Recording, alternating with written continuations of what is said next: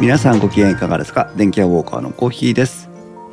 大事です。ひまちゃんです。はい今日はこの3人でライト会お送りしていきますよろしくお願いしますお願いします。はい。えっ、と本日のテーマはキャッチアップ迷惑メールかをお送りします、はい。最初に前説ですはい。この番組はパーソナリティの勝手な思い込みなどを織り交ぜながら家電やガジェット等についてゆるくお話しするポッドキャスト番組です。この配信はクラウドファンディングキャンプファイヤーのコミュニティにより皆様のご支援をいただいて配信しております収録時点では今回も少し不思議ないと藤子 F 不二雄先生の描く物語 MCU ラジオゆうすけ様をはじめ合計9名の方にご支援をいただいておりますありがとうございますご支援の内容に関しましてはこの番組のウェブサイトインスタ -web でご案内をしておりますご協力いただけるようでしたらよろしくお願いしますまた、リスナーの皆様とのコミュニケーションの場として、チャットサイト、ディスコードに新しいサーバーを開設しました。こちらは、ポッドキャスト番組、電気屋ウォーカーを中心に、インストウェブの活動を通して、皆様と楽しいを共有するコミュニティです。カメラオンでの公開収録もあるかもよ。よろしければご参加ください。ディスコードのサーバーの URL は番組のウェブサイトにリンクが貼ってあります。ペケッターでは、シャープ電気屋ウォーカーをつけてツイートしてください。電気屋の木は器、W は大文字でお願いします。はいということでは今い。日はまさにカメラオンでの公開収録だね。はい。はい。ね今あのご参加いただいている、えー、とたいやきさん、タッチさん、しんごさん、流しの PC サポーターさんなどはあー私たち、まあ、大地君とコーヒーだけですけど、えー公開えー映像の公開をね見ながら配信をしているという状況になっております。はい。はい。で今日はですね迷惑メールキャッチアップ迷惑メールということで、うんえーとうん電気屋ウォーカーでは過去に例えばエモテットのお話をしたりとかうん。ああ、うんはいはい。あったでしょあったあった。結構その迷惑メールに関してはこう意識高いというかねアンテナを張って皆さんとの交流を続けているんですがうん。うん。その中でもねあの電気屋ウォーカーのインストウェブのコミュニティの中にはい。うん迷惑迷惑メール研究会というチャンネルがあるんですよ。はいはうい。ん。うん。今日ね今あの公開収録にもご参加いただいてますけど流しの PC サポーターさんにチャンネルリーダーをお願いしてまして、うん。うん。でみんなでこういろんな迷惑メールとかがあったらそこに投稿して、まあ、面白おかしく、うあの話にしようというネタとして盛り上がろうという、うん。まあように見えるコミュニティです。はい。。うん、でこれはあの昔迷惑メール収集同好会って言ったのかな一番最初の名前が そうだね。うん迷惑メールを集めることを趣味にする人たちの集まりというバカばっかだよ。特殊、特殊。そううんただあのちゃんとした意図があってこれはあの私が作ったチャンネルなんですけどうん。やっぱり迷惑メールっていろんなこうあもうここまさんいらっしゃいませこう変遷があってねこう過去から今まで、まあ、今日その中身をちょうどお話をしていくわけですが、うん。もうほんとこう日進月歩で中身が変わっているし手法が変わっているしうでん気をつけるべき点も変わっているという、うんで、結構身近に皆さん迷惑メール受け取ってるでしょ来てる来てる。ねえだからそれを知っていると、ああれあの手ねってこう思ってもう完全スルーできるのに、うん知らないとやっぱりちょっと引っかかることがあるわけですよ。まあ、びっくりしちゃうからね。そう、うんだからそのバカ話として取り扱いながらもそういう事例に触れておくっていうことがものすごくこうい意義的が高意義が高くて、うん。まあ、それをこうやってるとただね真面目にこんな事例がありましたっつっても多分クソつまんないのでクソとつまんねえよ。うん2秒で終了だよ。そうそうそうみんなで楽しくやってるというねそうそううんことでございます。ではい特に今回はあの、まあ、前から話したいなと思ってたので、えーうんたまたま今日、ね、タイミングがあったので収録をしようという声掛けをしたんですが、はうい。んえっ。と気軽に流しの PC サポーターさんそのチャンネルリーダーにね、うんあのこういう収録しますからって一応ほらお話ししとかないとさあの、ううん。ね、筋が通らないから。としたらなんか、うんぶわっと台本を書いてくれましてね そりゃそうさはいはい。なので先日はあの慎吾さんがチャット GPT を使って台本を書いてくれたものに沿ってお話をするという回が1個ありましたけどもうはいんはい今日はなんとリスナーさんというか、まあ、チャンネルリーダーさんが書いた台本をベースにお話をしていくという、えーそういう趣旨になっておりましていいじゃん。そう私としては参もう加型でね。そう本当にあの楽と いう最近のマーケティングの話をするとねうんあの、はいはいなんだっけなんていうんだっけユーザージェネレテッドコンテンツという言葉があるんですよね。そのうん。使う側の人たちが生み出した、まあ、例えば動画とかブログとか、うんあるいは SNS の投稿とかが、んあのマーケティング要素としてすごく意味を持つ価値を持つっていう意味でうんうんそのユーザー発の情報せあの制作物コンテンツがマーケティングにプラスになるよという意味でうんあの結構話題になって今まあ簡単に言うと口コミマーケティングとかうん基本がマーケティン谷川のマーケティング SNS マーケティングというんですけど、うんまあ、電気屋ウォーカーとしてはリスナージェネレーテッド台本ということでリスナージェネレーテッドコンテンツということでね、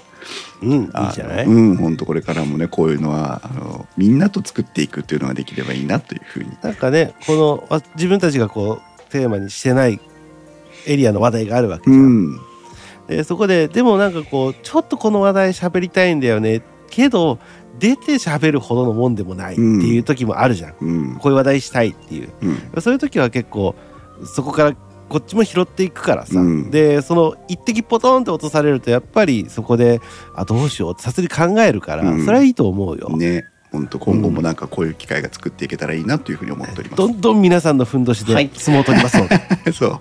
土俵に上がる方は任せてっていうねあそうそうそうそうそうもう一人相撲でも何でもやるから、はいうん、あ山さんもいらっしゃいませ。はい、で、えー、と早速なんですが、えーと迷惑メール今日お話ししたいのは、えーと具体的にその迷惑メールの、えー、と内容最近の手法についてもお話をしていきたいんですが、うん、うんまあ、おさらい的にね今、まあ、とどういうこう迷惑メールっていうのが実際にありますかねっていうおさらい総論のとこから入っていきたいと思います。はい流しの PTCPC サポーターさんがまとめてくれた台本にはですねあの、うん日本データ通信協会さんというところの URL がまず一番最初に貼ってありましてはいはいうん迷惑メールってそもそも何ですかっていう定義のところから始まってるんですがうん迷惑メールって皆さんこうなんとなく呼ぶけど、うんうん今なんかどっからどこまでも迷惑メールって呼んでいいかわかんないしこれを、まあまあねそうまあねこれ、うんこれこれは一体なんて呼べばいいのっていう このこの迷惑なこれは一体なんて呼べばいいのっていうのも結構あるの よ。あるよだってそれこそさ、うんそのなんだろういつ登録したかわかんねえメルマガだってわしからしたら迷惑メールじゃん そうね登録者はうん自わ分かだけるどわね。かるししたのは自分で確かに何かを買った時にこのショップからのお知らせを受け取るとかチェックがついたままの状態で買って、うん、あどうやってこれ消すんだよってわかんねえようなメルマガですら自分にとっては迷惑だからあれあまあ完全に楽天の話ですけどね、今のはね。 言うなよ言うなよえーと一般的には不要な広告宣伝メールや意味不明のメール、そういったものを、うんおの中から、えー受け取る人の意思に関わらず勝手に送りつけられてくるメールのことを総称して迷惑メールというふうに呼んでいるそうです。じゃあ合ってるじゃん合あっじてるゃよあねそうなんだねそう入るんだねそれもまさにドンピシャただしうん要はうん我々が今日お話の本筋に持ってくるいわゆるその何かしらの詐欺行為を働くようなメールというのはうんこの大きい大枠としての迷惑メールうのん一部に含まれてるよといううんうんそういうことになりますねなるほどそうだからまあ楽天市場から届くそうんのうぞうむぞうのメールやあと昔なんかこうね会員登録してあの10万ポイントプレゼントキャンペーンみたいなのに入れた時の DM とかうんあーもうあるわなそうたっぷり届くメルマガのいわゆる普通に、えー好むと好まざるとにかかわらず、えー、とうん悪意のないメーうんうんうんうんルが、えー片方一方にありうんで、うんその中に紛れ込むかのようにさまざまな悪意のあるメールも届くといううんことになっております。はいはいで一番、えー、と具体的な事例ではなくて総論ですが、えー、とうん大体そうですね、えっと、詐欺っぽいものになると、えー PC サポーターさん的には12345個ぐらいの5種類ぐらいにこう分類をしてくれてるわけなんですが、なるほど。はい、一番なのは詐欺やなりすましのメール、あ、なりすましね。うんはいはいはい。これはもう本当に最近多いという多か、いね。多い。まあまあ完全に狙ってきてるよね。うん悪意はあるよね。多分今2023年ベースで考えるとうん。一番メインストリームなのがここかなという気がしますね。だね。うん。例えば、えー、Amazon のあーうん。なんだろうな、えー、と決済情報がうーんうん不正通りで、ませんでした。そうそうう。そうあのー、うん今すぐ確認していただかないとあなたのアカウントは凍結されますみたいな、うん。うん。あれは Amazon になりすましているわけですねう、んうん、それから銀行系も非常に多いですね,、うん。あうーんそうねこれもあの不正なあーあのーなんだ購入が行われましたとかう、ん。うんそういった、えー、とあたかもあーあとマイナポイントとかねうん。う。うんん。 2万ポイントの受け取りが申請の期限が来ていますみたいなね、うん。うん。うん、そういった、えっと、実際にあるうーメールを模倣して送られてくるものが、えーこの詐欺やなりすましのメールというふうに分類されるんではないでしょうか。はい。特定の企業や通販,、えーと通販サイト金融機関といった特定の企業や政府や裁判所とかね、そういったものを装って語ってきます。うんで大体これには必ず、えー、と URL がついてきて、うん。あで、えっと、あたかも本物そっくりの Amazon のえーアカウント管理のサイトに誘導されるとかうん。えーあたかもなんたら銀行のおーうんパスワード更新のページに誘導されるとかうん。うん。いう形になりますね。はい。で、えーこの詐欺なりすましメールのやりたいことっていうのは、えっとう最も多くはログインの、えっとうメールアドレス ID とパスワードの接種です。うん。だからどういうふうなステップを踏んでいくかというと偽サイトに誘導されて、うんうんその後パスワードを新しいものに更新しなきゃいけないのでうん。まずあなたの ID を入力してくださいとうん。これで完全にメールバックメールあのアドレメールアドレスが登録されるわけですね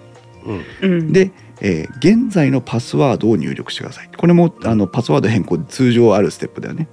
う。うんん。で新しいパスワードを入力してくださいとはうい。ん。っていうことになるんです。うんそうすると、えーこの悪意を持ってる相手側は何かっていうとあなたのメールアドレスと現在のパスワードに相当するものうん。新しい。いパスワードなんか全然クソほど関係なくて、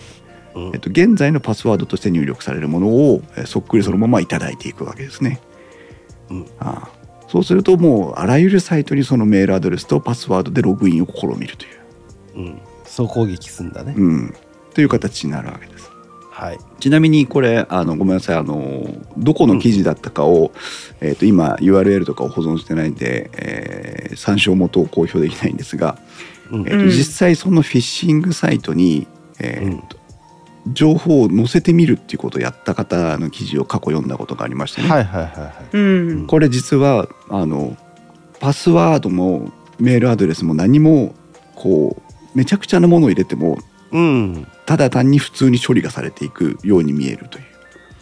う。うん。だから実際探にし始めるんだ。あの認証とか行ってない要はメールアドレスを例えばアホアホ版とか入れても普通にんアットマークがなくても通っちゃうみたいな、ああ。ああ。で、はいはいパパスワードも別にどっかと照照合したりしてるわけではないからうんううん。ん。なんか別に通っちゃう。そう普通に通っちゃうとだから、うん絶対もし正規のサイトであれば絶対に通らないような入力をしても普通に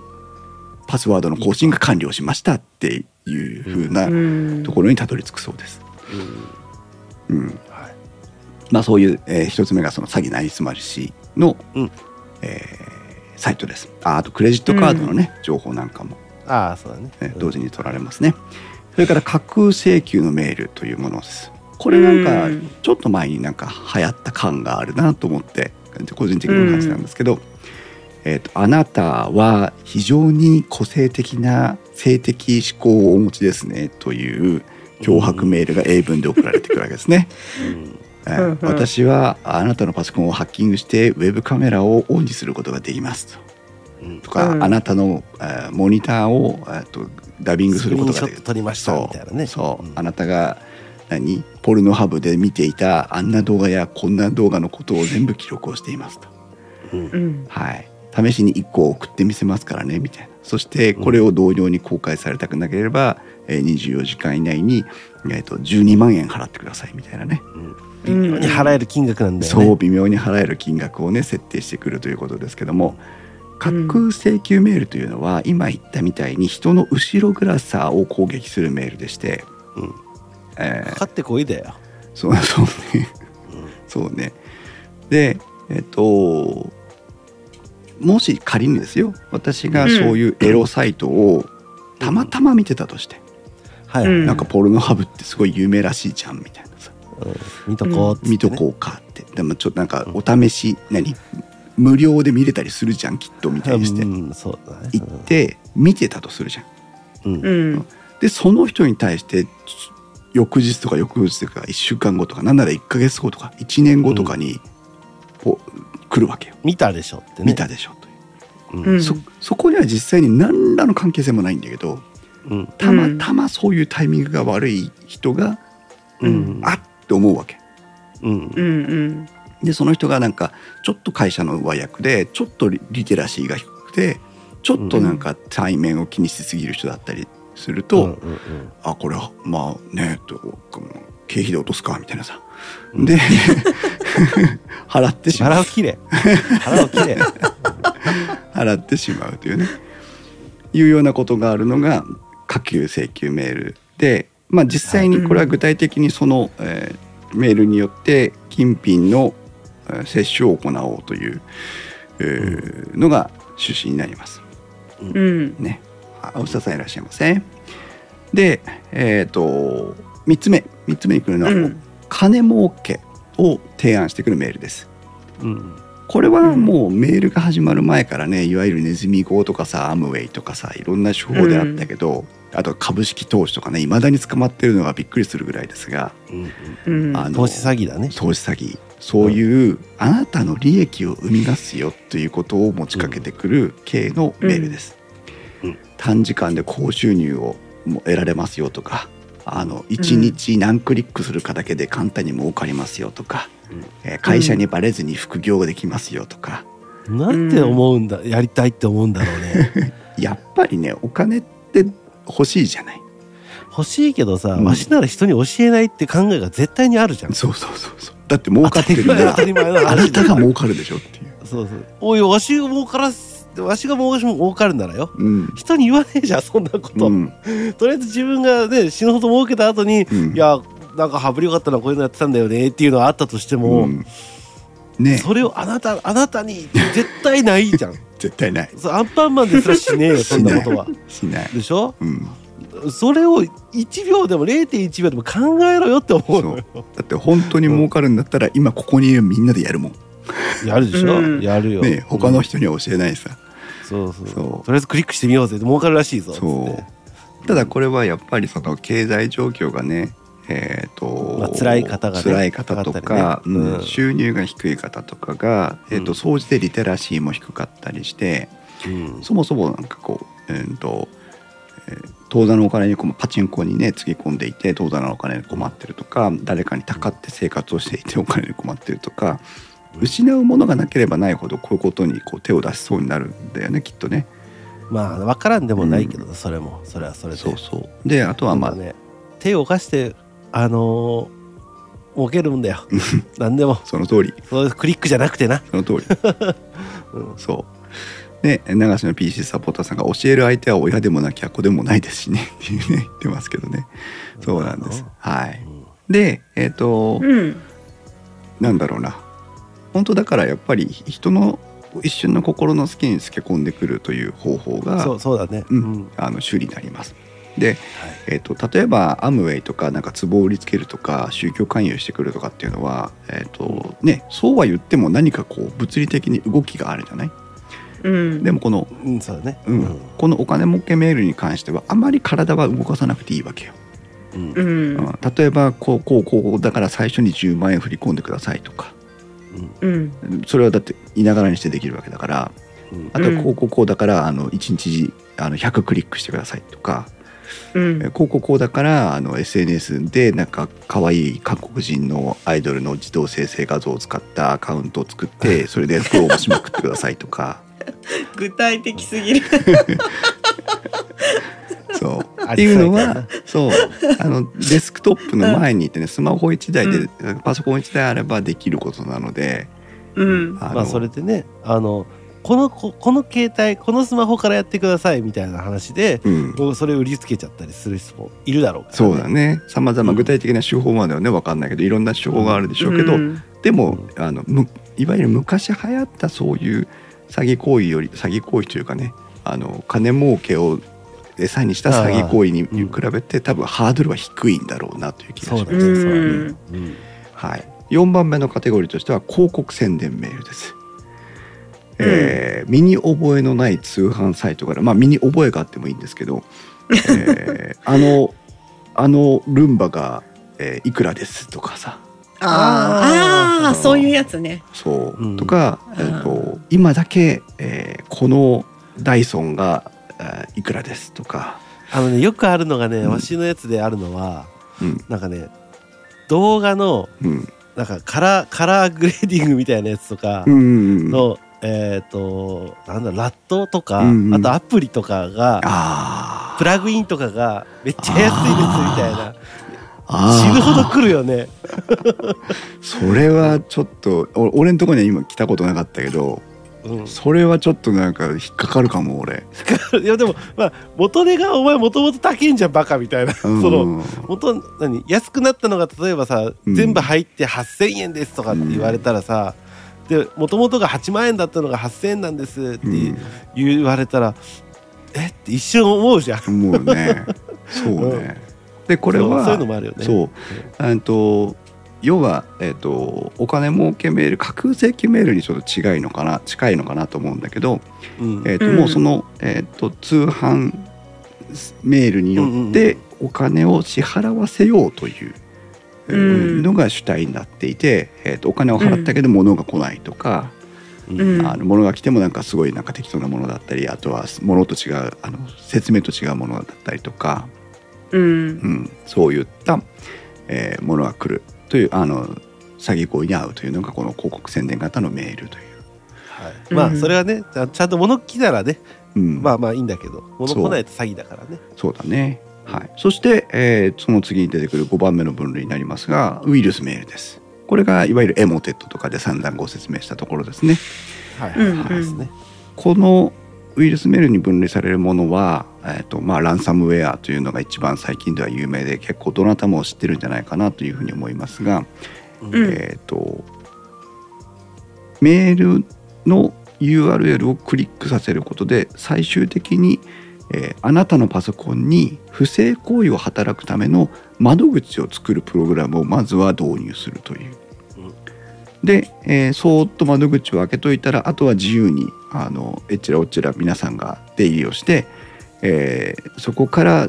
例えばデータを暗号化してしまうとか、うんえーそういった破壊行為をするとか、えー盗み取っていくとかという形で、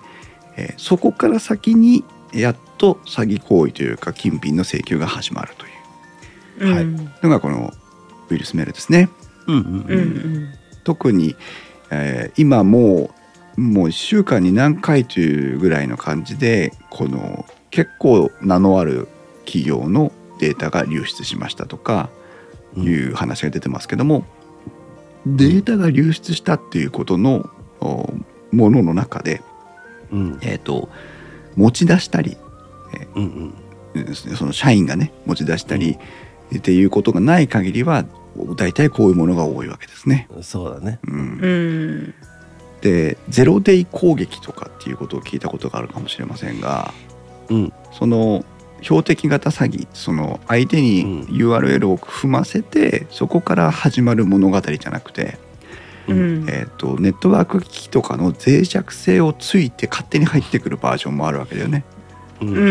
んこれがそのゼロデイ攻撃といって脆弱性が発見される前に攻撃をされるというやつで、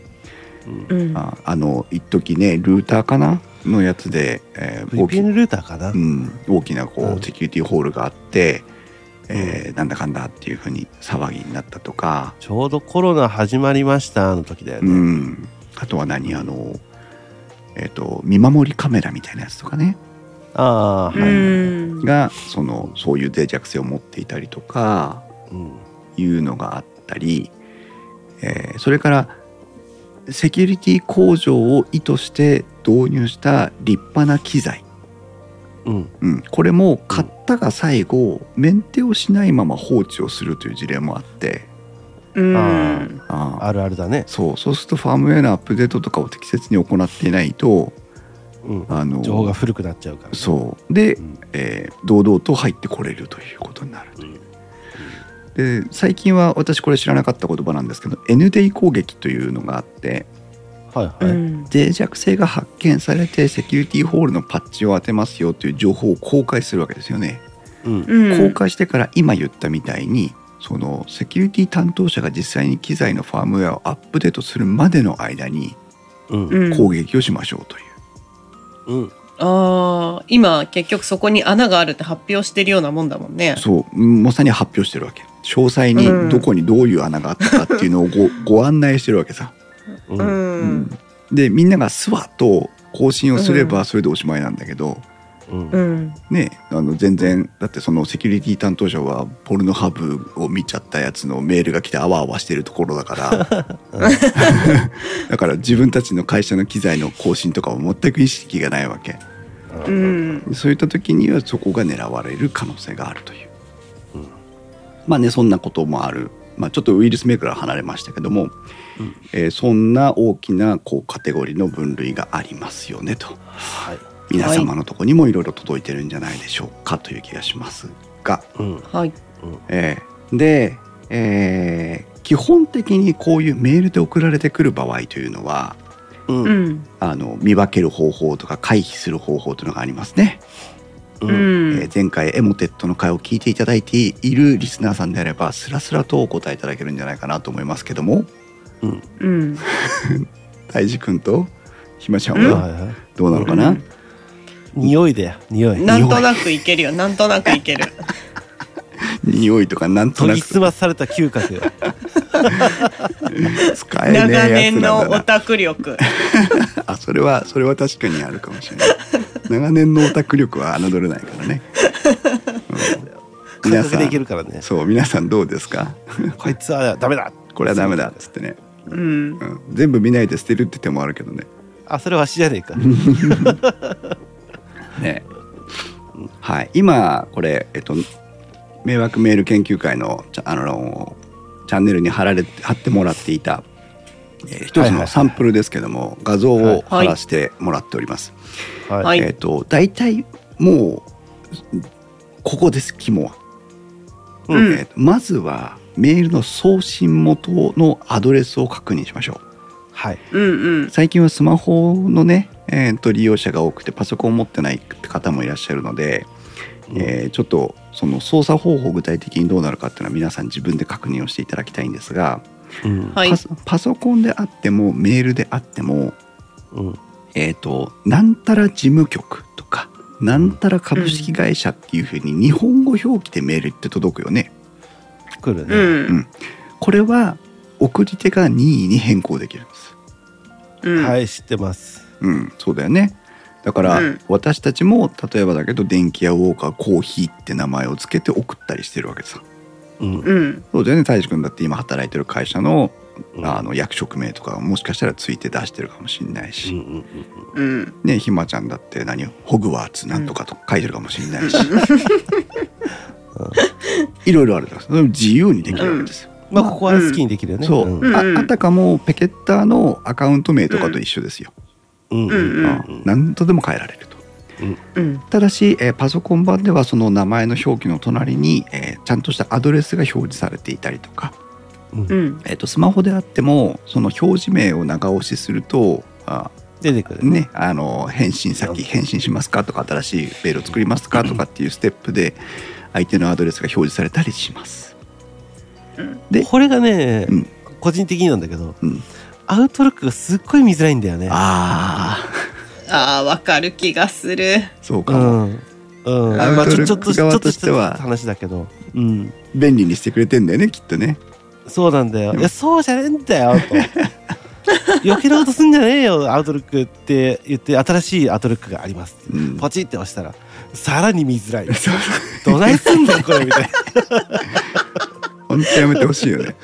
そうわかりみしかないわ。ううんん。うんだからまああの最近は、あのサンダーバードを使ってます。ねえ。本はい当メーよ。ラー変えるだけでねそこはあその見やすい見えづらいが出てくるんでそうそうそう。はい私もね、アウトロックはね、もう使ってない。そうなんですそういう意味も含めてね。うんで、えー、とそこのアドレスを見れば、えー、とそこの本当に例えば Amazon から来たもので Amazon のアドレスかどうかっていうのはまず1個確認できますよね。できるねはい、うんと細かい見分け方とかはもうここではちょっと今日は割愛しますけども、えーと結構ああるんだよねその例えば、えーと、ドットコムとかっていうねドメイン名が、うんえー、とそもそも、えー XYG とかさあうんードドッットト XYG とか、 うんそんなの企業名でさアマゾンがドット XYG とか使ってるわけがないじゃうんん。ねだったりとかあとはドット CN とか、ね、中国から来るやつは CN が多いですが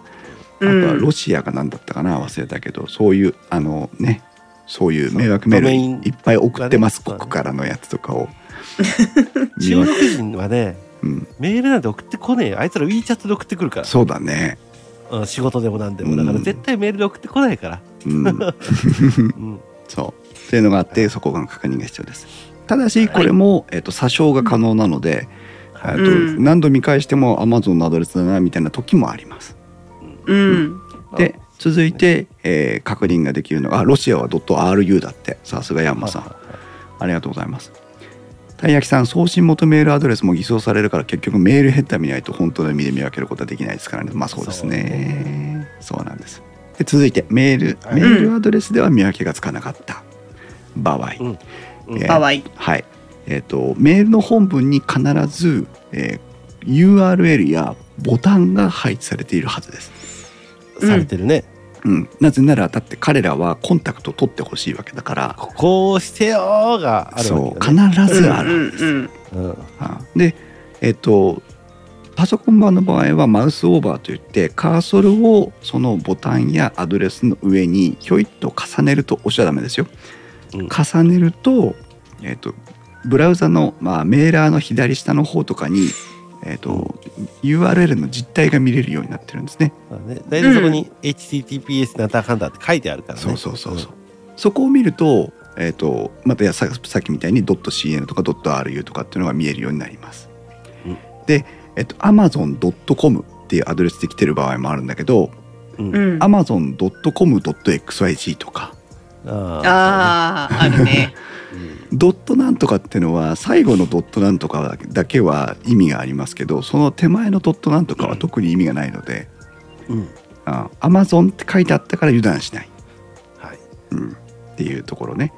えーはいその URL の見方もまあちょっと練習をしていけばいいのかなと思いますけどうんうんただまああの見たら「ん?」って 思うようなアドレスが入ってるはずです。うんうん。えー、とウェブに載ってる URL 実際にアルファベットが並んでいるものが https コロンスラッシュスラッシュというふうに書かれているものがあって、うんうん amazon.com スラッシュなんとかかんとかって書いてあるからあこれは Amazon だと思って押さないことねうん。なぜなら先ほどのメールアドレスの名前と同じように、うんメールの上に載っているメールアドレスも詐称することができるので、うん。うん、あたかもなんたら .com って書いてあるように見えるやつにマウスを載せると全然違うアドレスが表示されたりするのでここがまあ2つ目のポイントですはいはい。ちなみに、えー、と最近はメール迷惑メールの完成度がものすごく高くなってきてますので、うん。えー、と例えばフッターというね署名表示みたいなのがついてたりするんですが、うん署署名表示のところは本物の例えば Amazon なら Amazon のメールのフッターを利用してたりするのねうん銀行なら銀行のフッターを利用してたりするのね、うんそうすると署名のところに書いてある URL は本物が入ってたりするうんうんまあそんなのばらまいてるからねうんうんそうだからそこも注意が必要でえっ、と1個だけが OK だったから全部が OK と限らないというふうにも頭に入れておいてくださいうんやっぱこれも嗅覚だよ嗅覚だねやっぱおうんおたおたがねおたがだから何でもそうじゃん食い物だってさちょっと口に入れてさそうだねしょっぱい変な味すると思って出すじゃん、 そうねうんそうそうそう食ってから出すっていうのも実は手でうん、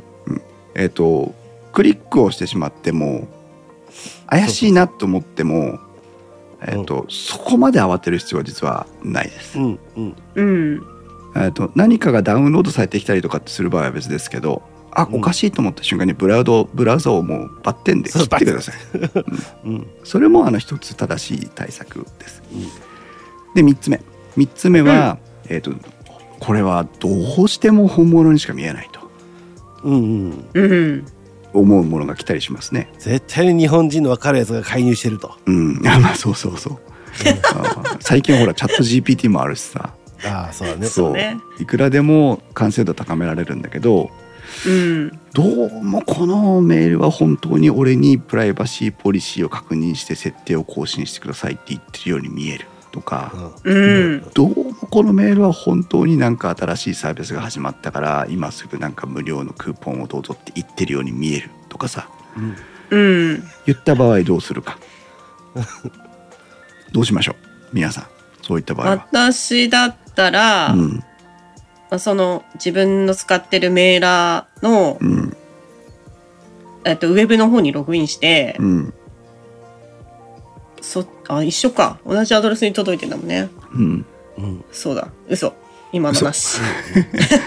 でもでもねあの悪くないですよさすが嗅覚鋭いですよもうわしはもうもう言われてもしないあうるせえとほっとく消すゴミ箱にぶち込むもうそれが本当の行政から来てようが何しようが、知らんとあ用があるなら電話してこいバチッああの、全然私が用意してた答えじゃないですけ どうんたいじくんの対応は意外と言えてます 意外と確ほん税務署からですってちゃんとメール来るじゃん本当にあなたにこう何用があかるなら電話かかってくるからそうそうそう何かが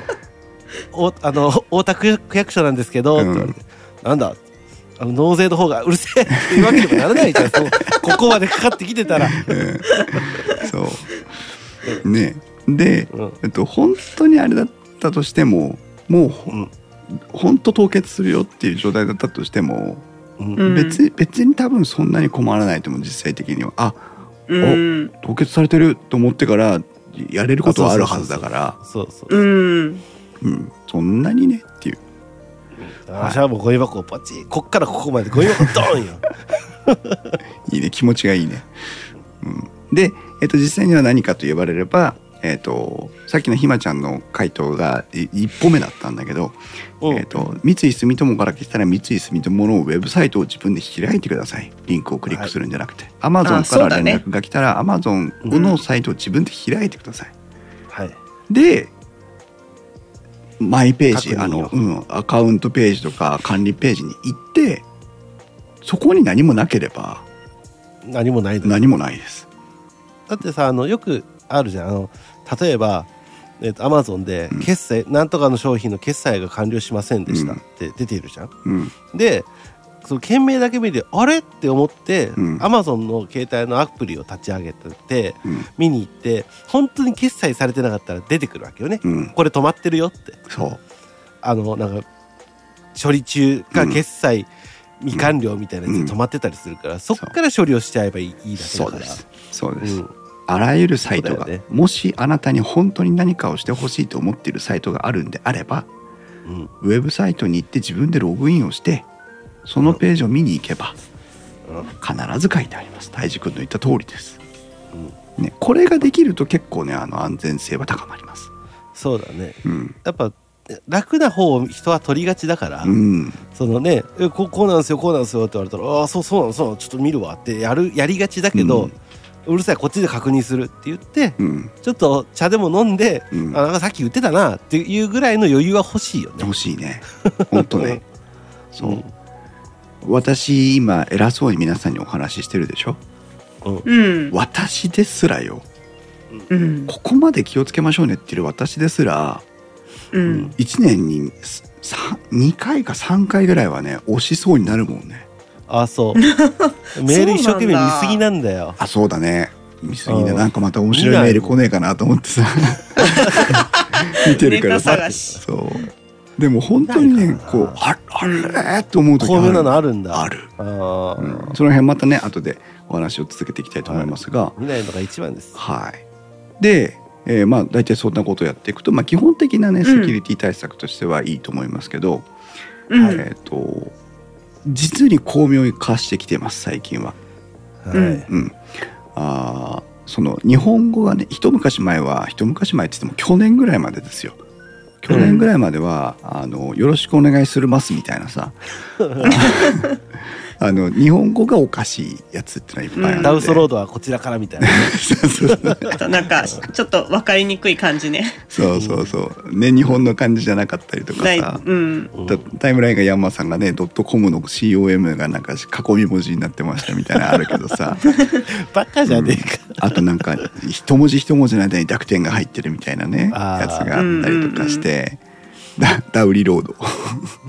あったりしてやってましたけど、もう本当今年に入ってからの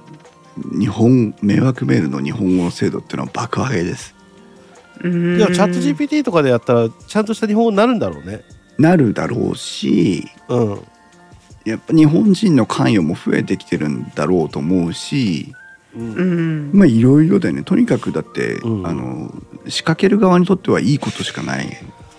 うんまあそうだよ。ね。時代のだって変化がさ、だってさう、んセキュリティのことを考える人たちっうんていうのは言うたら会社員なわけじゃん。うんうん。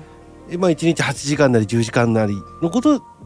の労働でしかセキュリティのことは考えれないわけ、うんなわけじゃん。そうだね、悪いことでさえ20時間考えるんだから。そうだね。どうしたらあいつら騙せるかなって。うん、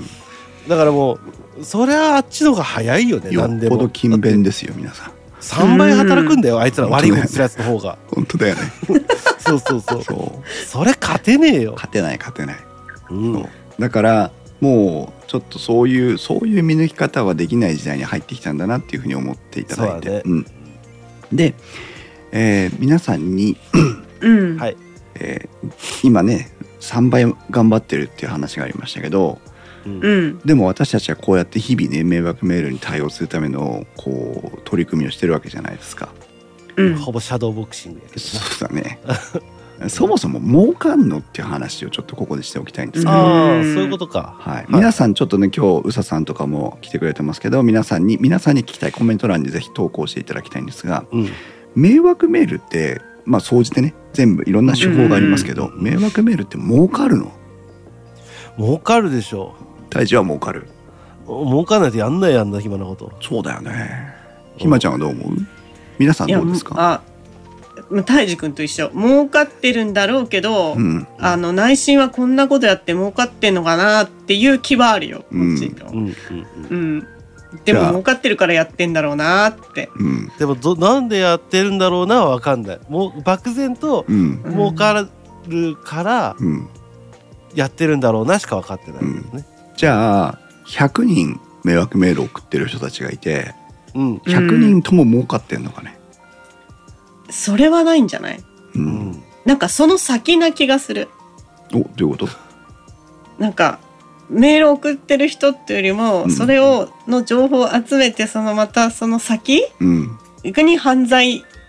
用として使われなてるるみほどねたいなな。るほどうねんその情報をいかにして売るかってことかなる売っほどねたり、それを活用してうんさらなる詐欺を生むみたいなうんそれでお金がでできてるのかなって迷惑メール一本では儲かってないと思う。はいなるほどね。いいとこついてますね。意外とひまちゃん詐欺できるんじゃ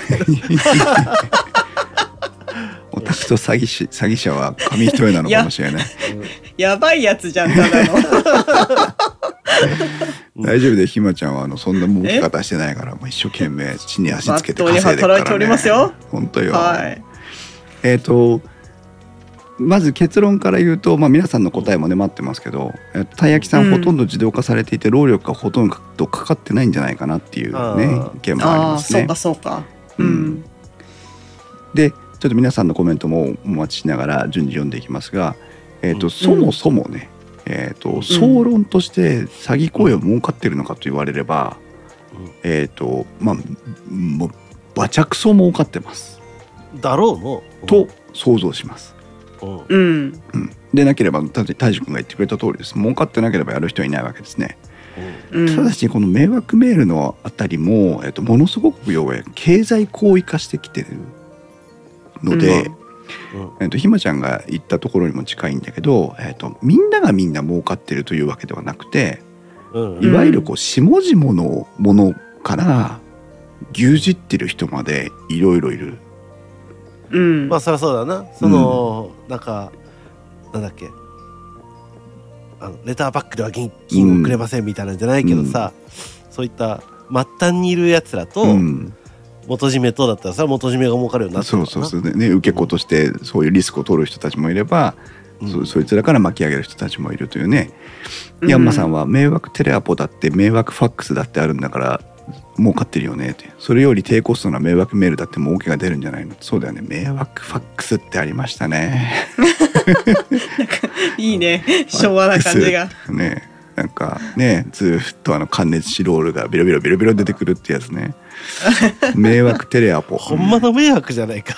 そうねあるけどそうえっとそもそものですだからで、えっと、うん下々のものはどうなってるかっていうと、えっとうん。ものすごくこう線引きの曖昧なところで迷惑メールに引っかかっている人と迷惑メールを送ってる人たちっていうのはほぼ同じ匂いがするという感じがああっーわてかるうんうんうん迷惑メールに引っかかってる人は儲かりますよっつって引っかかるでしょ、う。うんん迷惑メール送ってる方もあのこれを送ったら1日何千件送ったらお前にいくらやるよみたいなアフィリエイト化してて。うん。ううん。んうんうんうんだから、えっと迷惑メールに引っかかっている人のなんか1%とか0.5%ぐらいが本当は本当に迷惑メールを送ります送って儲けませんかっていう人に引っかかってて送り送り手側になってるみたいなさバカとバカが騙し合ってるそうそうそうそうそういった雰囲気すらあります。うんそれを言わそれはねそうだと思うよ、うん、でじあのうんななんだっけいわゆるちょっとちょっと一昔前に流行ったその仮想通貨バブルじゃないけど、うんうんその時に同じことしてるバカいたもん、うんうんで結局そいつは 数十万円取られてねあのなけなしの数十万円取られ てダメだったっつってそりゃそうだろうっつっていうのもあるからそうなのよ。大なん非常か面白い話一つ言っていいおどうぞ。あのね、なんか私、迷惑メールが、あの、会社の携帯になんだけど、うんうんショートメッセージでうん来るはいはいはいはい迷惑メールがあるんだけあどるうん、たまにあるね、うんこれが本当に土日しか来ないの。大丈夫しいです ね。うん本当に土日になると、んうんずっと鳴ってるの。だから土日になるともう電源切っちゃうんだけへど、ーうんで、月曜日に電源入れると、すごい入ってんだけど、平日は全く来ないの。はいここいつ、私、絶対副業じゃんと思って、土日休みで、うんうん 土日に仕事休みの間に送ってんじゃんっていうのが、そねあの多分何人かわかんないそのチーム制なのかわからないんだけど、うん本当に土日になると来るのねえ。ねだからさそうなバんだカよねそうなの。そうなの。本当 そうなのよそれがバ全てカをとそバうなカんがだ騙し合ってるんだ。そうそう今の話聞いてもう絶対それと思っちゃったね、やばいね、それ。例えばアフィリエイトが今ものすごく、その今今今年の前半とか結構話題になってたんだけど、うん。うんえっ、とその詐欺広告を掲載することでアフィリエイト収入を得るっていう手法があってうんそれはクリックされたら収入がもらえるってこと。そうもらえるってことうんだから詐欺広告を掲載自分自分のサイトとかどうかは知らないけどもサイトを作ってはいはい詐欺広告を貼ってその詐欺広告がクリックされればクリックした人は詐欺行為に巻き込まれていくんだけどうんうんアフェリエイターとしてはその普通の広告よりも高い収入が得られるああわけ単価が高いんだ単価が高い、なるうんほどねはいはいでもたまにあるよねあの何もう明らかにうん、おかしな広告しか載せてないうんブログとか、そうねうん見に行ってさななんそかう気になった記事とか探しててそうそうずーっと探してなないなないなと思っていろんなとこにこうたどり着いていくじゃん、うんその中の一つでさやっぱなんかあるもんねそうぶわーっと広告で埋め尽くされてるそのもうぜ全部エッチな広告みそたいなうでそこにこ ううんちょこちょこっと記事がそう書いてあったり広告と広告のこれぐらいの隙間に 文字がちょっと書いてあそうそるうそなうんだよこれみたいな そうそうでもそれも例えばこうこんなページじゃねえよって言って何かしようと思った矢先にパッと触っちゃうじゃん、うん。まあねそう調べてたりしたら触るよね、うんでスクロールしようかなと思ってパッと触るじゃん、うんうんそれででももビュンって、そうそれでもいいわけようん、でアフェリエイトで仕込んでくる迷惑メールっていうかその詐欺行為っていうのはそういうところも狙ってるのね、うんうんうんだからあの一つの記事でもう何ページにも何ページにも切り替えはさせようとするやつあるじゃんああるうん。あるあるある。れもアフェリエイトの表示回数を稼いでるすぎないんだよねそうだね、うんあのあとはよくわかんねえ漫画とかねそうそうそうそうそうそうあの、まあ 1, ページ載せてくれてたらまだいい方うよ、んなんかあの2コマか3コマしか載ってないような「はい次行け次行け」みたおいなね、オチがオチが知りたいみたいなさそうそうそうそうそうタイムラインから山さんがうんあじゃあタイムラインから流しの PC サポサポーターさんが迷惑メール連休迷惑メール連休の前とか出会い系みたいなのとか休みの前とかに人儲けとかっていうので来たりすることありますねっていうあ木久保さんは仮に10万円かける100人でも100万円ですからあ1000万円ですからねということですけどーうんだから儲かるよねってことねうんヤンマさんはなんかやばいビジネスフィッシングっぽいメール来てるから気をつけろよろって社内チャットに流したらセキュリティチェック屋に金払ってダマ ダマでテストしてたメールだったことがある 素晴らしいセキュリティ担当担当者の方あの鏡ですね、そうだね、うんうんそそうそうそうそれなんかさ、う、ううんんすごいね、社内で。でも言うよね変なの来てるからお前ら触んなよって絶対言う言う言うタイプ言わない俺はメールサーバーの管理してるから根元で全部登録しちゃう、あーなんかたまに前のその乾杯屋の時にさやっぱ来るのよ、うん変なメールが、うんだから自分はあの朝の朝礼の時に「あすんませんみんながいる中であすんません変なメール来てますよ」っつって、うん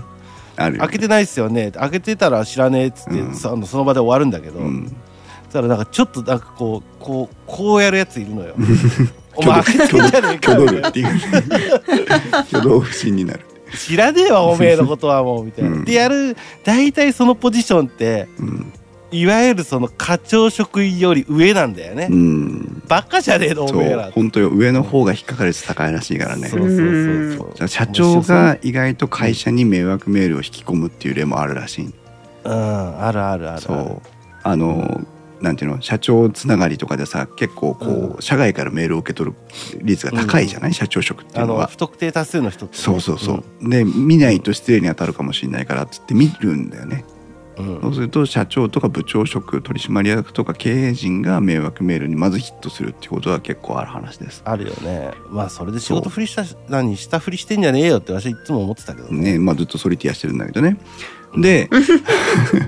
ここで皆さんに一応答えなんですけど、うんはい、えうんー、とまず流しの PC サポットさんから事前にいただいてたマーケティング用語というものからのご紹介なんですがうんうん。綿密っていう言葉があるんだって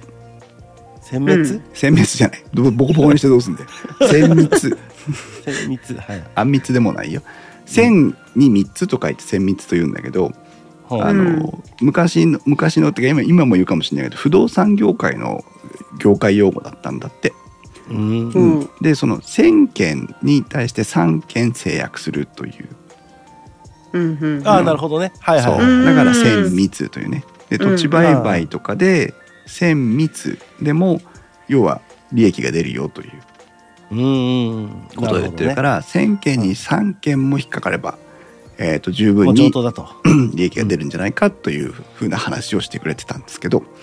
うん。えー、とここで皆さんに、えー、とワイヤード、ね、ウェブサイトのワイヤードの記事をちょっと紹介したいんですが、うんはいえー、と2009年なんでちょっと古い記事です。えー、とうん2009年10月6日に「迷惑メールは儲かる?」というまさに私たちが今疑問にしているタイトルの、えーものがありました。はい。うんで、えー記事がパラパラと書いてあるんですけども一番最後に非常に興味深いいわゆる、えー、とデータがありましてね、うん。京都大学の研究者が研究をした結果としてここでは取り扱われているんですが、うんうんスパムメールの返信率、うんうんつまり、まあ、ヒットした数ってことですね、うがん0.001%おうをうん。超えるとうんうん。つまり私がみんなに送った10万通のスパムメールうんに対してたまたまひまちゃんが私に返信をしたうん0.001%うんうん。これを超えるとうん。採算が取れるというふうにその研究者の研究結果では言われたそうです。はいへー先日どころの話じゃないんで。ええでしょ。すごい。 0.001そう。ちなみに2008年の2月、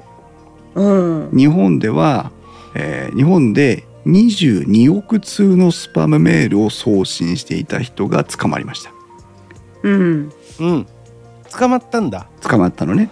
うんたまたまね。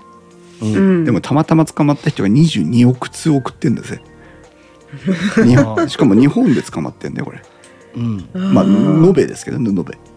べ。でうんえーこの人が22億通送った人ですけど、えー捕まったからもう収支関係が一切こう表にこうあーか出る確わね認できるわけですよね、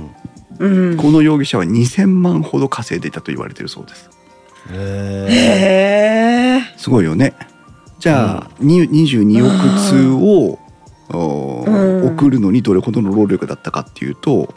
うん。まあ、送り先が必要になりますから、ーうんうん。ね、送り先のメールアドレスとかは多分そのブラックマーケットで情報流出したメールアドレスとかを買ってこなきゃいけないんだよね。最初の原始でねそうだけど別にね流出何何万アカウント分とかっていうのをさあの、うん。うんアマゾン感覚でポチーって買ってくるだけじゃんか。多分数千円でポチーなんだろうそう、ねそううんそれを買ってきてその人たちに対して継続的に送っていくわけだからうんで延べうん22億通だから、うんうあん。あだけだっど、て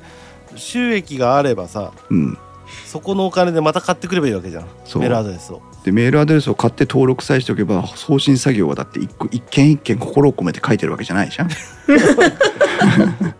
お手紙お手紙ねそうってことはもうただポチーでもうダダダダっと送られていくわけだからうんうんうんお天気台だけだよそうあとはもうなんか「ゼルダの伝説」とかやってるわけだからさ。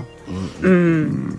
とすればねやっぱ2,000万本当にあの労せず稼いでるんだろうなといううん気がしてお。ります。うんはいね個別手書きの迷惑メールやばいなってそれはもう迷惑メールじゃない普通のメールだよ愛がありすぎるよ。そう何意図した詐欺だよそれは寒さが身にしみる季節になりましたねとか言って。うんねえーということでございました。で、うんここまでがまあ、ね、迷惑メールの総論ということで皆さんと一旦こう振り返りをしましたよというところでございます。うんはい。でここからはもうみんなざっくばらんとね日頃の鬱憤を晴らしていきたいなってところなんですけど、えー、とはい実際今、今今時にね具体的にどういう迷惑メールが来てるかっていう事例、まあその迷惑メール研究会のところで共有されたやつをうね、ん。えー皆さんとお共有していきたいなと思ってるんですがうんはい。最初にね言わせてもらって今あまりにもホットな話題なもんだからさうん。さっき冒頭にねあのペケッターの話をしたじゃんうん。うん。あの韓国人のようなあの綺麗な顔立ち で髪が長くてで、うんあのセクシーなナイスバディダイナマイトバディで、うんうんあのちょっとなんかこうね露出の多い服装のさ、えっ、と人昔前っていうかうんちょっと前までは名前が欧米人だったりとかううんん。あとただのただのなんかこうアカウント名らえ英字の乱数だったりとかしてたのうがん時々、あーはいはいはいはい時々来てたんだけどうんうん。この1週間2週間すごいのよ。ああでもうちにも来てるかもそのかん、えっとね、特徴は日本語のひらがなの、えっと、名字と名前の間にスペースの入ってないやつで名前が構成されています。うんうんうんうんでくんのでフォローしましたフォローフォローされましたフォローされましたってくるんだけどさ、うんううんん。もう見つけるたびに端からブロックしてんだけどさいっぱい来る。ああそうなんかあのツイッターではないけどうん、インスタでさうんめっちゃ来んのよ、おーインスタもねあの DM が DM 来るああ DM ねどんなのかあな来るねどうなの投資系とか多いよねそうであの送られてきてすぐにうん、私反応すんのようん面白 くて「いや何なの何なの」っつっていい趣味だね、そうで途中からうん、 100%の中国語に切り替え るのねそしたら向こうがびっくりするのようんえなんで中国語で喋るのあなた」みたいな。ねいやお前中国人だ ろって「えなんでそんなの分かるの?」ってうんどう見ても中国人じゃねえこの写真」っ つって「ふざけんなよ」っつって「ね用があるんだったら、んあの何ちゃんと何ちゃんと日本人の写真あげてこい」っつって、うん送って終わらせるんだけど、うんでも結構それで暇な時電車の中とかで遊んでるいいよねあのー皆さんあれで DM で送られてくるやつは遊んでる間何も被害がないのでどうそうそうそうどうぞそう遊んでくださいあの何下手なさ出会い系のアプリだとで送られてくるじゃんうん、送られてくるけこどれお金かかるけどさうん、あのこれで遊んでる分にはただだからた さだだからそう中国語でバンバン送ってるよ、 本当ようん、私ねフェイスブックでね時々あの綺麗な女の子にフォローまあ人気があるからしょうがないんだけど 綺麗な女の子にフォローされてさいきなりメッセージとか送ってくるんだけどさ、うんまあ、人気があるからしょうがないんだけどあのーそこはあれしてるえっ、とフェイスブックでねその送られてきたやつはうんうんお話ししてだって私そもそもフェイスブックをプライベートアカウントで運用してるから、うんうんあのーわかんないはずなのよねそもそもが。うんうんうんだけど、えー日本語で来る時もあれば英語で来る時もあるのかな。うんうんで楽しくお話ししてると LINE のアカウントを誘導されて、ううんんうん、であの LINE は仕事で使ってるからってこのまま Facebook のメッセンジャーで話そうって言うとスンとして痛くなっちゃうっていう、 いうのがありますね。私もすげえ来るよで Discord に今私スクリーンショットあげましたけどあひまちゃんもねあげてるけどほんとこれ今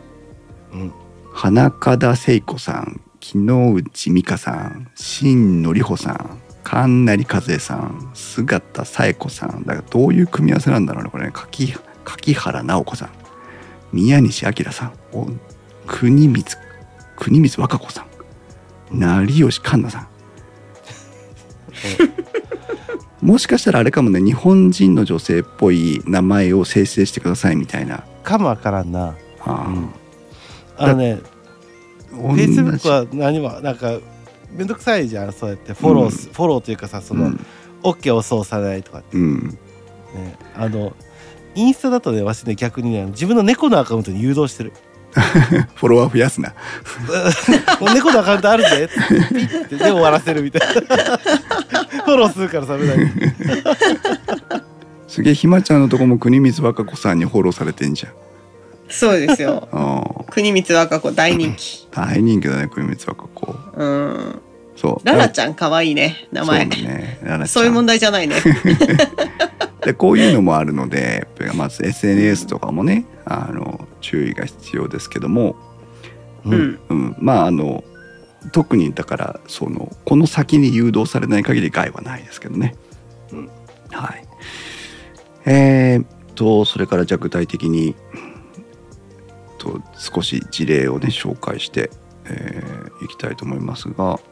なんか皆さんもあの気になるところがあったらあのコメントで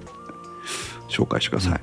い、で、えっと、例えばね、えっと、これも PC サポーターさんから事前にこんなのいいですよねっていう風な話ですがタタッツさんから事前に投稿していただいたやつですけども、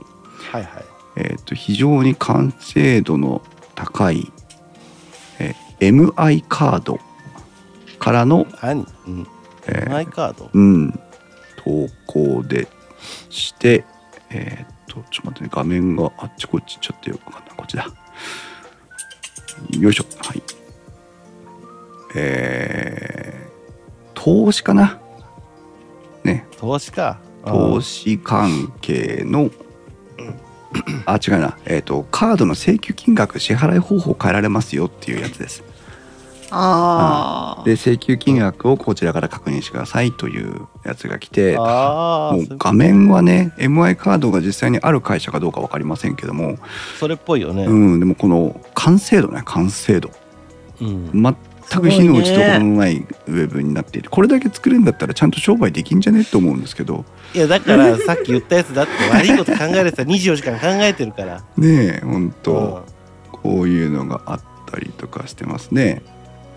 それああ、その、百貨店のカードなんだ。あだから本当にうもう、それに似せた詐欺なんだね。そうあなんだすごいねそして一番下に有名企業や金融機関を載せた偽メールや SNS からのとか書い書いちゃうんだねわざわざね 警告を出してる悪人が悪事について警告を出すよね。すごいねはいうん。性格悪いねプロだね。それからこれは流しの PC サポーターさんが事前にえーとネタ化してくれたやつですけども Amazon のね、えー語っているんですが、えうーん。とうん届け先とかいいわゆる購入した時のうんと表示のメールかな、を模して作られたやつで、まあ、いくらいうんくらってこれもちょっと前に入りましたね具体的な金額を載せるというパターンのやつです、うん、そうえーいくらでのなんちょっと気になる金額なんだよね。そうそうそうそうでもしこれが私にこう間違って請求されたら困っちゃうよねみたいな親切心からうん。うんあのーこんなメール届いてますけど私じゃないですよとかさうんううんんっていう親切心からアクションを取ってしまったりするとかうん。うんあとはあのあ送りつけ詐欺かなとか思ってあのううん事前の予防策としてキャンセルに動いてしまうという事例うんありほまっすときゃいね。いのよ。ほっときそゃういほっといきのゃいいよ。ほっときゃいいね。ものなんか、あの、何受け取っ、でも一回あるけどね、わし。送りつけ詐欺、送りつけ詐欺かなんかわかんないけど、うん、うんあの本当にもう全く知らないものが届いたことあるおお、おーうちにうんいいなけど一撃で分かったのが、箱に「ジャニーズエンターテインメント」って書いてあったのよだから「いやわし買ってるよマジで」っつってあの単なる、えっと、送り先をマジで見捨てたっていうあーあそっちかそうそう誤配だったわけね。うんうん、そうそうそうね今だって送りつけ詐欺でもらっ送られたものは受け取っていいらしいからねあそうなんだかだ。らそういう風になったんだうんうんまあそりゃそうだよねうんうちにいろいろ送りだつけかていいよらそうそうだからカニとか送ってくれても全然うん受けじゃうんん受け取るんで爆弾とかでもいい。いよ解体してやる生かものらはちょっと。せめて干物とかにしたらいいんじゃないかな。あと面白かったのこれ。えっ、とですね、どれどれヤンマさんの投稿ですけども、ヤンマさんは自サバでメールを管理してるんですけども、あそはいはい存在しないヤンマさんのサイトのサポートサービスから連絡が来るというね。これは面白いね。バカだねそうこれあのうちにも来ててさあのうちの会社のあのシステム担当みたいなのからメール来るんだけどさうんうん「俺だよ」みたいな、うん、送ってねえしっていうねのがあったりしますすごいね こういうのがねこう愛があっていいんだよね楽しくなっちゃうんだよね、バカだね、一撃で見てバカなのは楽しいよね見てて、そうなのよそう微笑ましいのようん、あなんかごと苦労様って思っちゃうねそうそう そうさっきアフィリエイトの詐欺の話をしましたけど、うんああはいはいはいそれの派生系でこういうのがあります。えー実際に、えー、と遭遇された方もいるんじゃないかなと思いますがえーとあインターネッあートでブラウザをして何かをこう調べている時にうんうん何でもないサイトを開いた時に画面いっぱいにあの「あなたはこのパソコンはセキュリティの攻撃を受けてますよ」という表示が出たりする、うんそんなリアルタイムに出るわけねえよ。 そう画面にね本当になんかこう、うんおどろデカデカとね驚しいギラギラしたなんかギトギトした警告表示が表示されて。うんえっとすぐにウイルススキャンを実行してくださいとかっていう表示になります。うんあなたがいいセットを使っていてもノートンを使っていてもウイルスバスターを使っていても関係なくこれは表示されるわけですうんうんでこれは何かっていうとアフィリエイト表示の一部なんですね実はねうんうんうんであポップアップ広告ってことかそみたいなもんか、うそう、うんああこれはうちの会社でもありましたねこうこうこんなの出たんだけど大丈夫って言うから「えいっ!」つっ てウィンドウを閉じるボタンを押してそれで終わりましたけど、はい100円そうそうそうそうそう「えいっ!」つってやって終わりましたけどねこれも典型的な手法の一つであの皆さんこれ気をつけてほしいのがねアンドロイドのうんゲームをやってる時にはいはいうんはいあの、ね、課金をすると広告表示消えますよみたいなゲームで。うんうんうん無課金でやってると広告入ったりするじゃない、うんうんううんんあそこで最近こういうの表示されるらしいですえーああそうなんだそうであなたのスマホはウイルスに汚染されています駆除しますかみたいなボタンが出てうこんれうちの母親から聞いたんだけど、うんううんんっていうのが出るんだけどどうすればいいのって言うからうん嘘だから触んないでそのままにしてってかそんなゲームすんなよって言ったんだけどさ大丈夫いつも消してるからって言ったからあこの人大丈夫だなと思ってうんうんこういうだからすパソコンだけじゃないのねスマホで今も、はね うん、そうなんだスマホでもそうだしいわゆるそれはゲームのアプリの中だからね、うんこうパソコンのやつはこれそっかそっかブラウザだからうんうんうんウェブサーフィンをしてて最近ネットサーフィンとか言いませんけどウェブでいろんなあちこちを検索してる途中でたまたまそこのアフィリエイトにヒットしてしまったのがこのパソコンの事例ですけどうんアンドロイドはでもゲームのアプリのアフィリエイトだから、それすごいねでもなんかそれでふと思ったけどさうんこういうなんかこう VR ゴーグルみたいなのあるじゃん、うんこうやってうん、で VR ゴーグルつけててさまたその高そうなや VR つゲームの中にさああーなたのあなたは汚染されていますってバーンって出てきたらさそれはそれでそれはなん焦かる怖いよね それは焦るわあの視界ジャックされるんだよそれでそうドワーって、臨場感が違うものうんねは怖いよねそんなのそういう世界になったら、いうんうん、ねうんということで、まあ、いろいろ皆さんとね迷惑メールの最新の情報キャッチアップということで、はいあお話をしてきましたけまあども、楽しみながらねこれもねそおう勉強だと思って聞くとクソほどつまんねえから そうそうそうそうそうでもここまでねやっててもやっぱりこう心の隙をついてくるわけですからまあねそうちょっと疲れた時ちょっと面倒くさい時ちょっとなんかあの自分は大丈夫だと思っているからこそなんかあこれかと思ってピッとこう押してしまいたくなる一瞬があるはずなんですよ。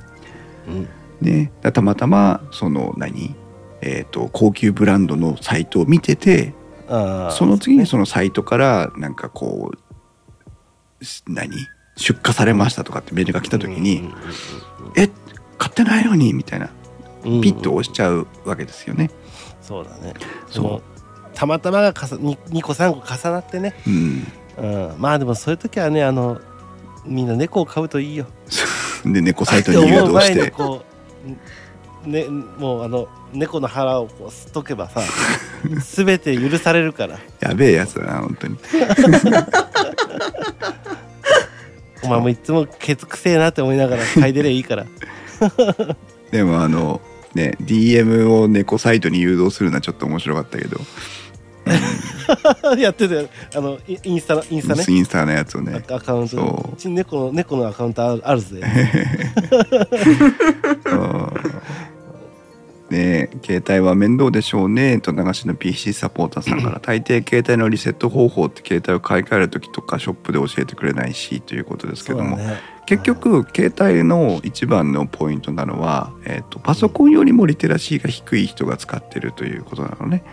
でこれはうんあのなんていうの情弱が使ってるとかっていうことを言いたいわけじゃなくてそれだけ幅広い年齢層に今スマホは使われてるってことなのよ。ユーザーが圧倒的に多いからねそうあのコンピューターは一家に一台うんかもしれないけうど、ん、ね、スマートフォンだったらもうそうスマートフォンタブレットってなるともうそう一人に一台二台そ当たり前だからね若いとだって今ね、あのお家でさあの小学生の娘さんとか息子さんとかにタブレットで YouTube 見せるって当たり前でしょ当たり前だね、う んちょっとまだ猫が触ってるよこうやってニャーニャーっていう そこから始まりよだから下は小学生から始まり上はもう本当に80歳、私の父親なんていくつだか分かんないけどもう80近いはずですけど80歳近い人がスマホでやっぱりやってるわけさうんまあなんか一生懸命地図見たりしてるわな。そうそうするとやっぱりそのねあらゆる人がそのウイルスにとか迷惑メールに対して意識的かって言えばそうではないわけだから。まあびっくりはするわなあ。あで寝てる時とかねにわーってなんかメール来たとかっつってさもうそのまま動けたままピーと押しちゃったりもするわけだしうん。うね、んまあ、本当 にそういう時代ですですから皆さんも、あの今日ね聞いたお話をもとにあの知ったかぶりで全然構いませんからこういうメールが来てるらしいよとかこういうふうなのがあるらしいよっていうのを皆さんの周りに共有してもらって、うん基本はとにかくメールについてる URL は触らないというのをまず基本に考えて、うん。それだけ守ってれば結構は守られますから、あとは本当に用があったら電話かかってくるかそうらで。すねかかってくるからもしくはお手紙来るから手が行く物理的な。そそう,、ね、そうなんだっけ配達証明で来るからうそうそうそう。その時ちょっとドキッとすればいいだけだドかキッとらす。るわそうんそれはさすがにドキッとするから。うねだそういうのもおー皆さんに共有してもらってで、うんえーうんぜひ皆さんのところに届いた迷惑メールとかそういったものがあればあんまりねあのペケッターとかでこうねあの、うんうん無節操に公開とかしてるとさそれはそれでなんか別な問題に巻き込まれないとは限りませんからなので、えーインストウェブのコミュニティに来てここはもう私たちだけしかいませんからね 自由に愚痴って言っていただければいいなっていうふうに面思って白いバカみたいなの来たぞっつってね。そうんうそういやでもあ VR で視界弱されるウイルスまウイルスでねその迷惑あサイトみたいなのまなのまで出てきたら怖いねーそういうワールド一回作ってみたらみんな喜ぶかもようわーっつって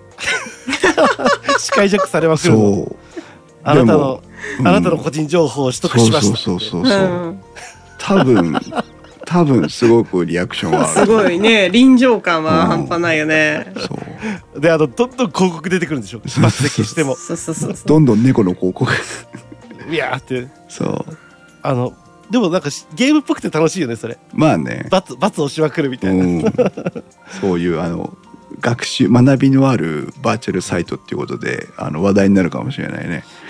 気が狂ってるわああ、もくくもさん、そういう意味では二要素認証でリンクを踏むタイプのメールって緊張しますね。ああ、二要素認証でリン確クをか踏にむタイプ。ね。二要素認証でリンクを踏むタイプということだ。あの2個目がメールで来るやつじゃんメールで来たやつはだってほらコードを入力するやつが多いじゃない？今。でもなんかかたまにさあのーそのメールアドレス変更あのメールアドレスの登録内容を変更したらここのクリックをしてくださいっていうのを自分がやってるの分かってるんだけど来る時あるじゃんポコンって、うん。かあれかな？あの。うん指定のアドレスにあの認証コードを送るからメールを入れて送信ボタンを押せってやつかな。ってやつかああまあでもなんか確そういうのもあるの確にあったかかもしれないそういうのもうな、んそう二要素認証ってねそのセキュリティをセセキュリティを向上させるための要素ですけど、うんえー、と今一昔前はねあの Google オーセンティケーターとかがうんあってそうんうのんワンタイムパスワードか、ワンタイムパスワードを発行することで二要素認証するっていうのが、えーかなりこう主体多をかったけどねね多かったんだけど、今はその二要素ワンタイムパスワード自体のセキュリティ性が少し下がってきたというのが一つと、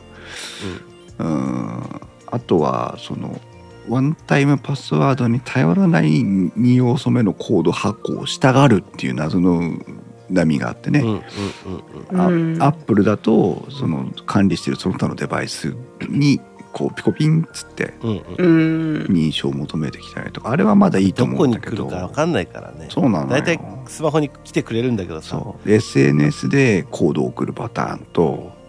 うん。あとメールでコードを送ってくるパターン別アプリっていうのもあるでしょ。どこ別アプとリかだとさ。別アアプリはもうプ本ア当プにリ嫌感をまたぐじゃん。あの、アドビとかもそうだよね。ああも ううやめてほしいよねね、わけわかんなくなっちゃうもんね。あなたのワンタイムパスワードを管理するためだけにどうしてアプリを入れなきゃいけないんですかってういう、ん。銀行系ねうんうんうんうん。光景は嫌だね銀行系は本当にねあの爆発しようと思ううん、スマホを、そうスマホを公式周辺したりしたらパスワードのワンタイムパスワード発行できなくなるのよえそのおおなんていうのスマホに対して深くうんうんうんこううん紐づいてるもんだからーうんセキュリティ上の観点からできなくなるんだけどさ、うんそうした時にワンタイムパスワードの発行機能を復活させるためにうん書き留めとか送んなきゃいけなかったりとかさ、ああのうーん郵送でなんかうんだってログインできてんだよそもそもーうんうんログインできてんのにワンタイムパスワードの発行機能を再登録するのになんかその物理的な手順を踏ませようとするんだね、うんまあ、だいかつもら自体そこまでしかねできないんだよね多分まだ今のぎ銀行だとまあだからそれで何かあった時にものすごい責められるって思うあーかそうそうそうらやめらんないんでしょだからすごい手間にしてるんでしょ、う、うん、まあ分からんでもないけれどもなねまああとはその、まあ、前もちょっと話はしたけどパスワードの使い回しとかしなきゃねそうだねワンタイムパスワードじゃなくてワンパスワードというパスワード管理ソフトを私は使っていますけどもうんううんん過去電気屋ウォーカーでもそのパスワード管理ソフトの話をしておりますのでうんぜひそれも聞いていただきたい今パスワードの使い回ししてるひまちゃん大使してないよ私してしてない本当に胸にこう手を当てて言える誓えるししししてな いよ皆さんはどうです かで逆に覚えてないもんそんなあそのうパスワードのあれを覚えてないよね一今個ねも一個も覚えてないうんあの本当マまスターキーしか覚えてなマいスターパスワードだけしか俺も覚えてない、本当に今パスワードの使い回しなくなったね、ないあの小学校の時の友達の家の電話番号は覚えてるけどそれしかなんか数字のなんか桁覚えてないも、うんん、うんあと銀行のあのキャッシュカードの4桁ぐらいしか覚えてないそうねマジでうん、あでもねあれねあの私は親と同居だから、うんうん親のスマホの管理が私になってくるんだよねうんそうするとこれが結構パスワードの管理っていうのが大変で、うんあー全部自分だってなんっ100%自分だったらいいんだけど自分で登録しちゃうのもあるし、けうんそうすると私の範疇じゃないけどでもこれはあなたがやってくれたじゃないとか言われると、何だったかなみたいなううんん時はあるよねそうねれをまた自分のす端末じゃないから管理がしきれなくっそうだてね、うん結局物理的にこうメモで書くみたいなうんことは正直ある。あのねそうだメモはねうんパスワードのメモはね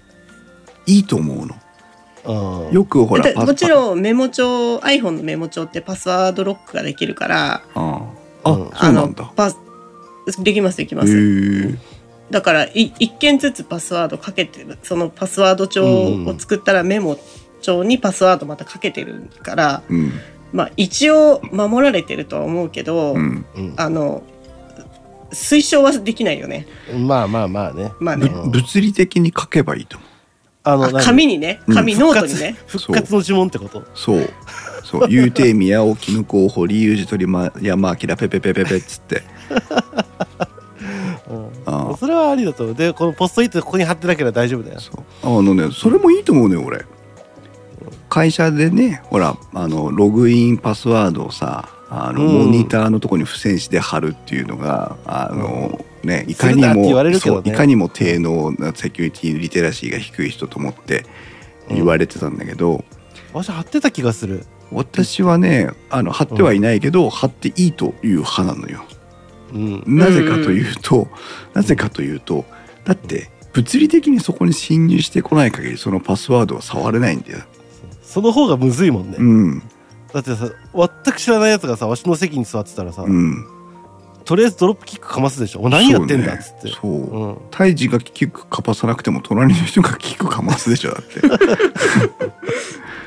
そうだからまあだからってねベタベタ貼っとけとは言いませんけどあの物理的なメモであのパスワードを記録しておくっていうのは別に悪い方法じゃないと思う。うんうんまあ良くないのがそのバリエーションが減るからうんその何手で考えちゃうとね手で考えて頭で考えちゃうとうねんだからやっぱそういうパスワード管理ソフトで適当な数字だったりっていうのを生成した方が後々楽っちゃ楽だよねうん、本当はねそう、うん本当はああの今山さんが言ったけどノート PC 開くとキーボードの脇に貼ってるやつはダメだと 思うノート外に PC はダメだと思う外に出せる端末はダメよね、うん iPad とかそれねはダメそれはそれうんはちょっと気が狂ってるわそうだねうんそれはあるわだって紛失する USB と一緒だからねそうだよそうだよ大量なデータをフリーにアクセスできるわけだから、うん、それはないけどねまあそんなことで皆さんとお話ししてきました、まあ、最新最近の最新のとは言いません最近の最近のね迷惑メールの関係の情報キャッチアップをしてきましたけどもいかがでしたでしょうかはいねぜひ、えーぜひっておかしいなあのこれからも気をつけてあのいつ何時誰に降りかかるか分かりませんから0.001%に当たらないようにだけ注意をしてこれからもネットを楽しんでいければなと思っております、はいえー本日も公開収録にお集まりいただきましてありがとうございました電気屋ウォーカーは面白みを優先するあまりあ誤りや誤解を招く表現をしてしまう場合がありますので十分ご注意ください